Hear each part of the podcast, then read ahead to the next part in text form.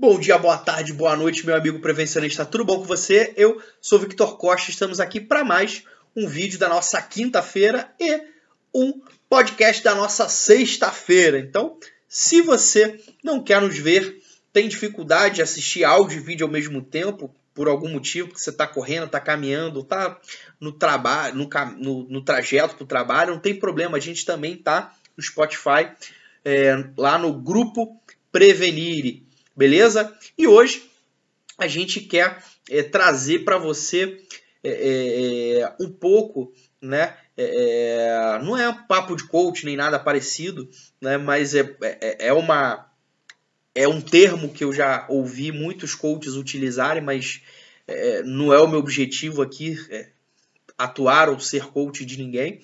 Mas desde que eu escutei a primeira vez sobre a questão de crenças limitantes, eu achei que muitos dos profissionais de segurança carregam alguns estigmas nas costas é, a profissão inteira, né? E acham que jamais vão poder ultrapassar isso, né? E eu, eu me vi algumas circunstâncias a respeito desse assunto. Uma delas foi a questão de demorar 10 anos para é, é, fazer 10 anos para fazer o curso de engenharia, porque eu nunca fui bom em matemática e física. Eu até gravei um vídeo falando sobre isso, então se vocês tiverem curiosidade, eu vou deixar o link aqui embaixo é, sobre, esse, é, é, qual, sobre essa minha jornada que foi fazer engenharia sem ser bom de matemática e de física. E eu queria falar um pouco com vocês sobre a questão de crenças limitantes, mas dando foco especificamente a algumas crenças que eu entendo que é, é alguns amigos nossos de profissão carregam é nas costas, beleza? Então vamos à nossa vinheta.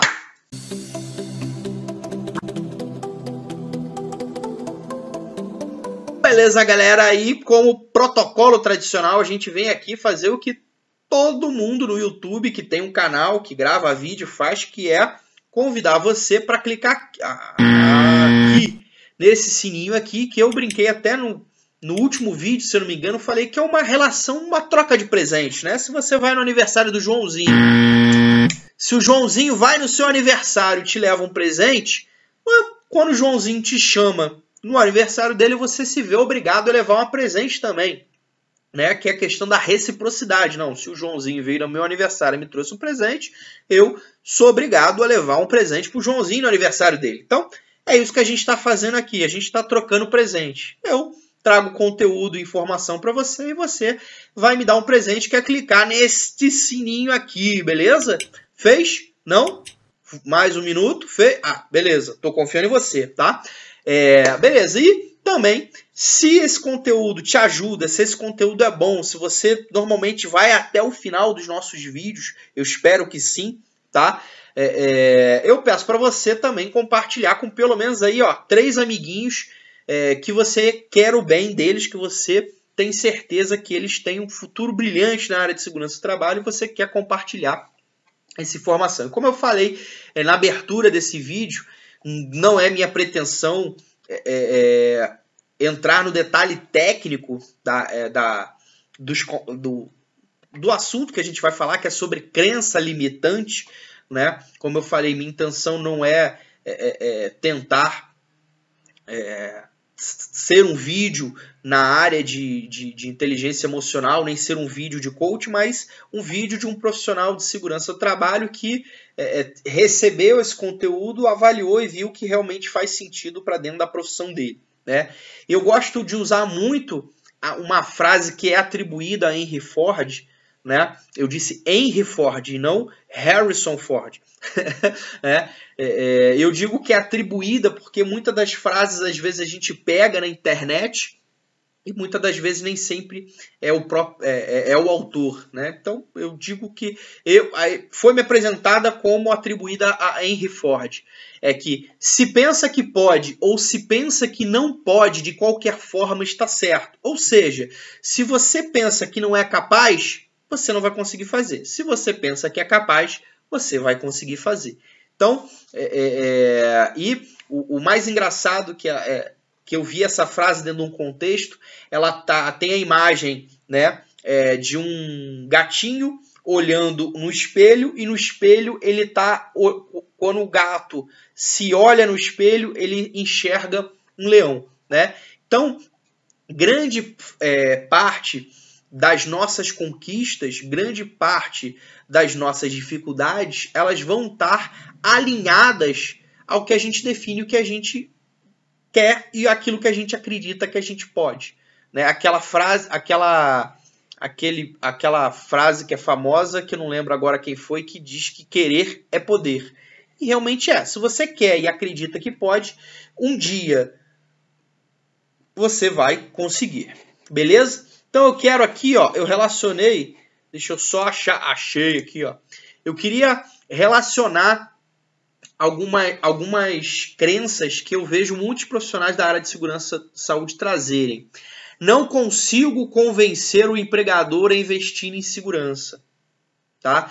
É, é, é, por que, que você não consegue investir o dono da empresa a colocar dinheiro em segurança do trabalho? Será que você está levando os motivos corretos para fazer ele enxergar a necessidade? Será que você está levando soluções e opções viáveis para fazer ele conseguir abrir a cabeça e enxergar aonde o dinheiro dele está escorrendo pelo ralo? Será que você buscou alternativas para demonstrar isso de forma pragmática para o dono da empresa? Ou você simplesmente está querendo falar para ele que está na lei, que ele pode ser multado? Ou será que você está buscando outros caminhos? Hein? Beleza. A segunda, todos enxergam SST como custo. Beleza, mas será que você está mostrando SST com outras perspectivas do que as pessoas estão acostumadas a enxergar? Como é que você apresenta a área de segurança e saúde do trabalho para o dono da empresa, para um gerente, para um coordenador, para o empregado? Qual a forma com que você demonstra os seus resultados e qual a forma com que você é, apresenta as possibilidades que o investimento em segurança e saúde do trabalho pode trazer para dentro da empresa? Ah, só lembram de mim quando dá problema. Mas por que, que só lembram de você quando dá problema? Será que você se faz presente de forma com que as pessoas realmente só lembrem de você quando dá problema? Ou será que você se coloca presente em todos os momentos, inclusive nos momentos em que não se precisa ter um problema? Como é que você está no dia a dia, no relacionamento com todos os setores da empresa? Qual é o feedback que você tem desses setores? É, como é que é a forma de interação? É pessoal? É por e-mail? É por inspeção? Como é que se dá essa relação? Fui contratado apenas para cumprir legislação. Beleza. Você foi contratado porque a ANR determina que a partir de tantos funcionários, empresa de tal grau de risco precisa ter um técnico. Agora, por que, que o empregador só contratou porque a lei obriga? Será que o histórico de profissionais que não apresentavam resultados, que basicamente é, não mostravam a segurança do trabalho como deveria, que não conseguia fazer o, o, o dono da empresa investir em segurança, que só ficava reclamando, só ficava trazendo problema, é um, um, um indicador de que a empresa só quer contratar um profissional é, é, por obrigação legal? Será que você consegue mudar essa perspectiva a partir é, é, de mudar não só a postura do profissional de segurança dentro dessa empresa, mas como a visão de cada setor da, é, da, das atribuições e das competências necessárias que o profissional de segurança e saúde tem a trazer para dentro da empresa, ninguém valoriza o profissional de segurança e saúde. Por que, que ninguém valoriza? Ninguém valoriza o profissional de segurança de saúde ou ninguém valoriza você como profissional de segurança e saúde? Será que todos os profissionais de segurança e saúde do trabalho não se sentem valorizados? E os profissionais que se sentem valorizados, por que, que eles que, que eles fazem de diferente? O que, que eles têm de diferente que você não tem? Por que, que você tem profissionais que ganham salários bons, é, é, têm cargos é, significativos, estão satisfeitos é, profissionalmente, financeiramente dentro da área de segurança do trabalho e você não não está? O que, que eles fazem de diferente? O que, que você precisa fazer diferente para estar na mesma posição que estes profissionais estão. Ah, Vitor, aqui sempre foi assim. É sempre da mesma forma. Não adianta eu tentar fazer nada novo, nenhuma ideia nova, porque aqui não tem jeito, aqui não muda. Será que não muda? Ou será que tem alguma forma de, mesmo devagar, mas ter algum tipo de mudança? Alguma mudança que, mesmo lenta, ao longo do tempo, lenta e gradual, ela vai significar alguma coisa importante dentro da sua trajetória profissional. Será que o sempre foi assim tem que ser assim mesmo? Eu falei no vídeo da Alice que eu ia comentar do técnico de segurança, do engenheiro de segurança Gabriela, né? Por que Gabriela? Muitas, é, é, muitos profissionais, pessoas conhecem a, a, o livro né, que virou novela depois de Jorge Amado, que é a história de Gabriela, que tinha a música Eu nasci assim, eu cresci assim. Sempre Gabriela. Será que você sempre tem que ser a Gabriela? Será que você não pode ser uma versão melhor da Gabriela? O fato da empresa ter crescido, nascido assim, crescido assim, ela realmente precisa ser da mesma forma? Será que você precisa seguir os conceitos do compadre Washington? Pau que nasce torto nunca se direita? Será que a gente não tem uma forma de dar jeito nessa empresa? Não agora, não nesse ano, não daqui a dois anos, quem sabe daqui a cinco, daqui a dez, mesmo que você não esteja aí. Mas pense que você precisa viver num processo de evolução e que a preparação para essa evolução possa ser mesmo quando você não estiver mais lá. Ah, já fiz a minha parte, mandei por e-mail. Será que a sua parte realmente é só mandar por e-mail?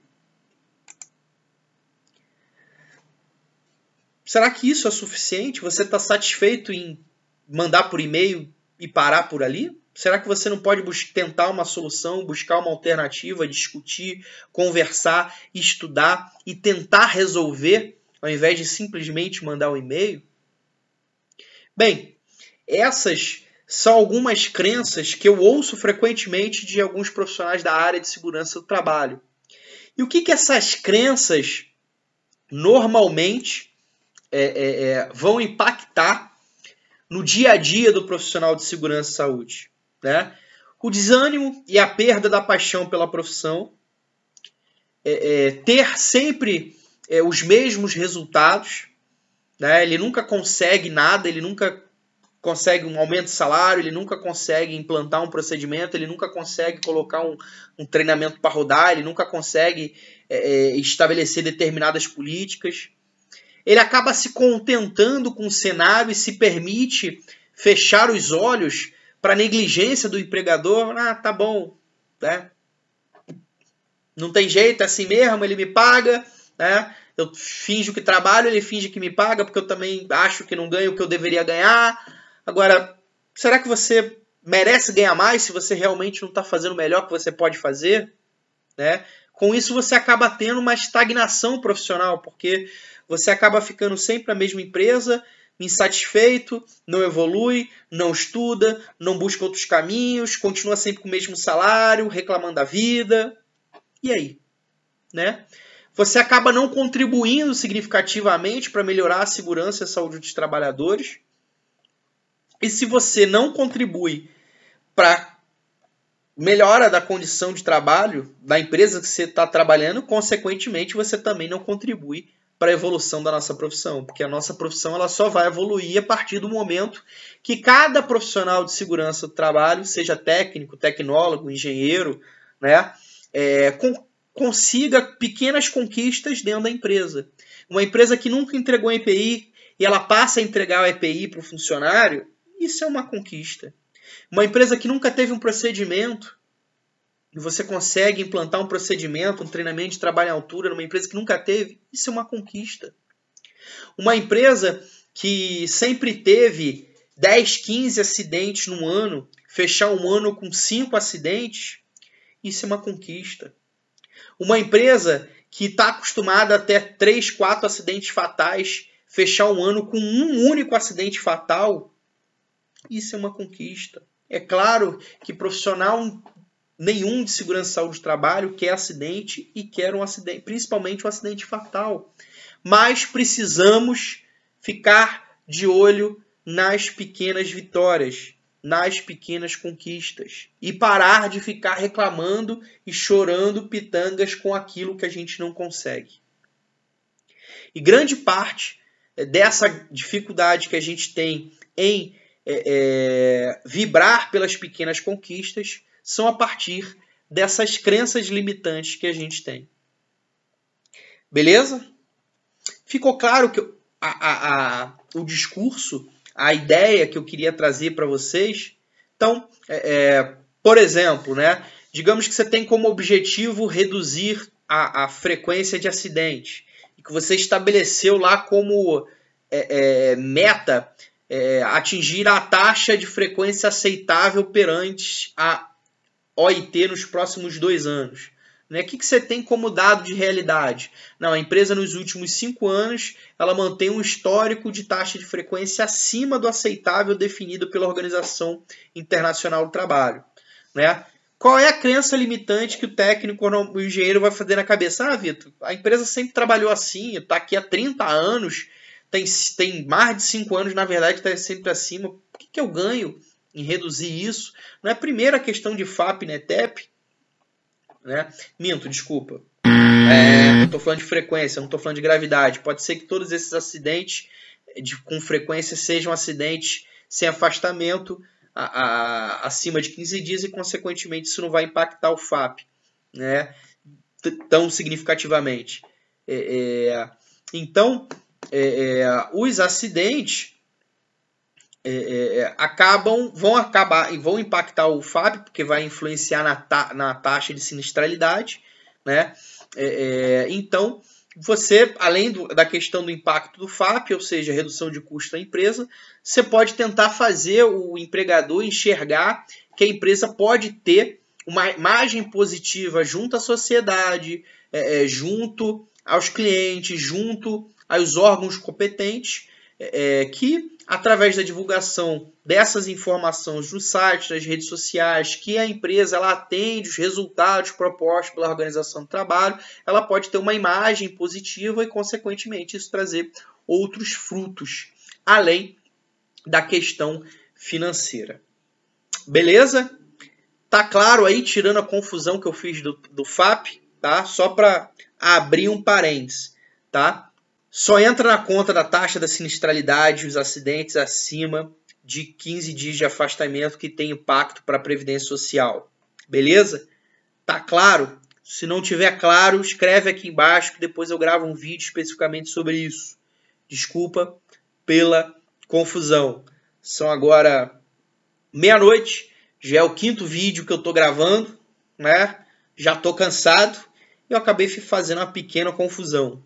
Mas não vou mudar não, vou deixar do jeito que tá, beleza? Tiver alguma dúvida, deixa o comentário aqui embaixo, desculpa a confusão. Então, reforçando, vai impactar no FAP os acidentes com afastamento superior a 15 dias, aqueles que levam o trabalhador para previdência social, ok? Qualquer dúvida, deixa o comentário aqui que a gente abre é, um vídeo só para explicar isso com mais carinho e com mais detalhe. Valeu, abraço, fui!